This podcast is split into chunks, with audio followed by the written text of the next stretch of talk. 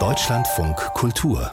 Fazit Alt und neu, also moderne Formen und traditionelle Materialien verbindet der britische Architekt David Chipperfield in seinen Bauten. Zu sehen zum Beispiel in der beeindruckenden Sanierung der neuen Nationalgalerie Berlin oder beim Wiederaufbau des neuen Museums.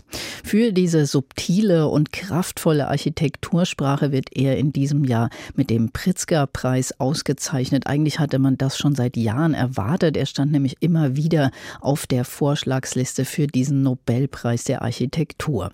Ich bin jetzt mit unserem Architekturkritiker Nikolaus Bernau verbunden. Herr Bernau, Sie sind ja schon lange mit David Chipperfield ganz gut bekannt und haben seine Karriere und seine Arbeit beobachtet und begleitet. Finden Sie jetzt, dass das die richtige Entscheidung ist? Wieder ein Mann, wieder ein Europäer, der da ausgezeichnet wird?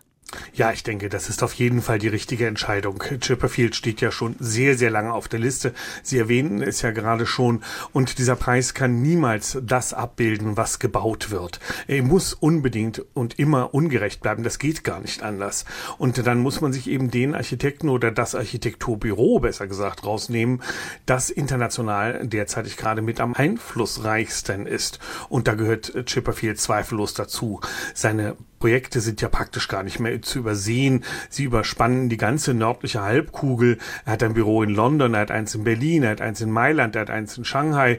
Die Zahl der Architektinnen und Architekten, die in diesem Büro gelernt haben und seine Methodik, seine Haltung übertragen haben, die ist inzwischen immens groß. Und man muss ja immer bedenken, es ist nicht nur er, sondern es ist ein ganzes Büro, das zu bedenken ist. Vor allem mit Martin Reichert und Alexander Schwarz und Eva Schad, die er eben auch immer wieder erwähnt. Also das ist nicht irgendwie irgendwie Mitarbeiter, sondern das sind seine Partner wirklich. Und da kann man wirklich davon sprechen, die haben eine Art Haltungsschule entwickelt, die international sehr, sehr einflussreich geworden ist. Das ist ja ein interessanter Begriff, dass Sie das Haltungsschule nennen und nicht von Stil sprechen. Wie meinen Sie denn das mit der Haltung? Ja, das ist so eigentlich wirklich das Besondere an ihm. Er hat nämlich nicht eigentlich einen Stil. Also man kann nicht sofort erkennen, das ist ein Chipperfield, sondern es geht darum, wie nähert man sich der Aufgabe, wie nähert man sich den Anforderungen der Auftraggeber, wie nähert man sich vor allem dem Ort und seiner Geschichte. Chipperfields Architects ist ein ausgesprochen geschichtsbewusstes Büro. Deswegen sind sie so gut auf der Museumsinsel.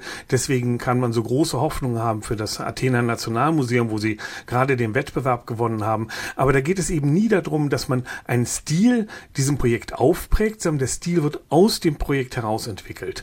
Und deswegen sind seine Projekte oder die Projekte des Büros auch so, ja, ästhetisch so weit gespannt, also von einem Spätmodernismus wie bei den Museen in Essen oder so einem ganz monumentalen, fast klotzigen Rationalismus wie im Marbach beim Schiller im Nationalarchiv oder ja auch so einem ganz groben Bau im Grunde genommen wie dem Züricher Kunstmuseum oder diesen ganz zarten Glaswänden bei den Museen in Alaska, die einfach nur als technizistisch bezeichnet werden können. Das sind Haltungen, die kommen alle aus einem Büro heraus, aber die sind eben überhaupt nicht sofort auf dieses eine Büro zurückzubeziehen. Und da unterscheidet sich Chipperfield Architects ganz klar von, sagen wir mal, Zaha Hadid oder Oskar Niemeyer, bei denen man auf 100 Meter genau sehen kann, ah, das kommt aus dem Büro.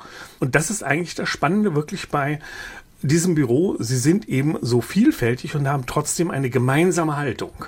Sie sprechen immer von dem Büro. Wie ist das zu verstehen? Das ist ziemlich wichtig bei Chipperfield Architects. Und Chipperfield selber besteht eben auch in Interviews immer wieder darauf, dass er sagt, ich bin es nicht alleine, der so etwas macht, sondern ich bin ein Teil einer großen Gruppe. Ganz klar ist er und seine Frau Evelyn Stern, die sind das Zentrum dieser vier Büros, die koordinieren die auch. Und es dreht sich immer wieder darum, dass man auch eine gemeinsame Sprache findet, um zu kommunizieren mit den Auftraggebern oder der Ästhetik.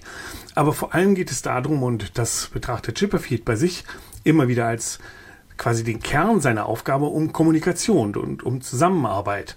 Und das hat er mir kürzlich bei der Vorstellung des Athener Nationalmuseumsentwurf selber auch mal erzählt. Process is fundamental to everything. Good process brings good architecture and therefore we invest as much time in trying to establish the basis of good process and collaboration in the larger team. Er ist einfach der festen Überzeugung, dass nur aus der Zusammenarbeit und aus dem Prozess heraus überhaupt ein Erfolg entstehen kann und eben auch in einem größeren sozialen Zusammenhang die Zusammenarbeit das Entscheidende ist und die Qualität dann letztlich auch gute Architektur hervorbringt. Und da muss man sagen, da ist sein großes Meisterwerk bis jetzt ganz klar der Entwurfsprozess für die Berliner Museumsinsel gewesen. Da sind mehr als 15 Jahre drüber hinweggegangen. Und da wurden in unglaublichen Debatten Museumsdirektoren und Verwaltungen und Denkmalpflege und eine ganz kritische Öffentlichkeit und die Architekten ja nicht zuletzt auch zusammengebunden, um ja, wirklich Kunst zu schaffen. Und das war das Tolle von draußen zu betrachten. Das ist eben keine Gremienarchitektur, die da entstanden ist, sondern es ist wirklich Kunst. Und würden Sie sagen, da gibt es so Grundmotive oder Grundkonstanten in dieser Kunst, die da feststellbar sind? Ja, also einmal ist bestimmt sehr, sehr auffällig die Skepsis gegenüber jeder modischen Haltung. Also da gibt's keine Blubs, da gibt's keine langen Blasen, da gibt's keine langen Schwünge oder irrwitzig überhängende Dächer oder ähnliche blitzende oder blitzende Materialien oder so etwas, sondern es sind sehr nüchterne Bauten oft. Das sind oft Kisten, die einfach nebeneinander stehen oder auch Rasterarchitekturen, bei denen dann eben das Raster mit Glas oder mit Wänden ausgefüllt wird. Das sind oft sehr weit gespannte, aber niemals überspannte Hallen. Da gibt's sehr straffe Treppenläufe, die aber jetzt nicht pathetisch aufgeladen werden. Es gibt sogar Giebel oder Pfeilerhallen. Und da merkt man eben die zweite Besonderheit. Alle diese Entwürfe könnten wir uns ohne Probleme auch gezeichnet vorstellen. Also gezeichnet von vor ja, 100 Jahren. Man braucht keinen Computer, um diese Sachen zu entwerfen. Die sind sehr sorgfältig handwerklich gearbeitet, ohne dass dann auf der anderen Seite wieder das Handwerk zu so einer eigenen Art von Kunsthaltung stilisiert wird. Und damit sind wir eigentlich beim dritten Projekt äh, bei Chipperfield Architects. Ist ganz klar das Projekt Moderne überhaupt nicht abgeschrieben. Das sind ganz moderne Bauten. Bis hin zur Konstruktion jetzt in Athen beispielsweise schlagen sie vor, die ganze Konstruktion von gestampften Lehmwänden hochzuhalten. Das ist absolut up to date. Das ist das, was man gerade haben will. Da wundert man sich eigentlich, warum es eigentlich jetzt bei Chipper viel zu lange gedauert hat mit dem Pritzker-Preis. Na, er passt letztlich einfach in kein Klischee. Das Büro hat zwar eine eigene Haltung, aber es hat keine eigene Handschrift, keine richtige Stilsprache. Und ganz im Gegenteil vermeiden Chipperfield Architects geradezu ja, hysterisch in, in, irgendeine Kiste gepackt werden zu können. Und sie entziehen sich jeglichem Geniekult. Und ja, der Geniekult ist eben Teil des Pritzker-Preises. Deswegen ist er auch so wichtig geworden.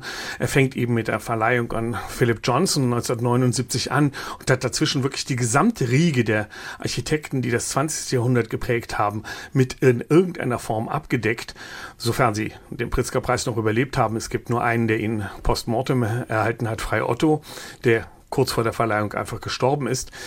Aber in diesen Geniekult, da passt Chipperfield einfach nicht rein. Und ich denke, es hat auch deswegen so lange gedauert, bis man ihm diesen Preis dann doch gegeben hat. Nikolaus Bernau, vielen Dank für dieses Gespräch über den neuen Pritzker-Preisträger David Chipperfield.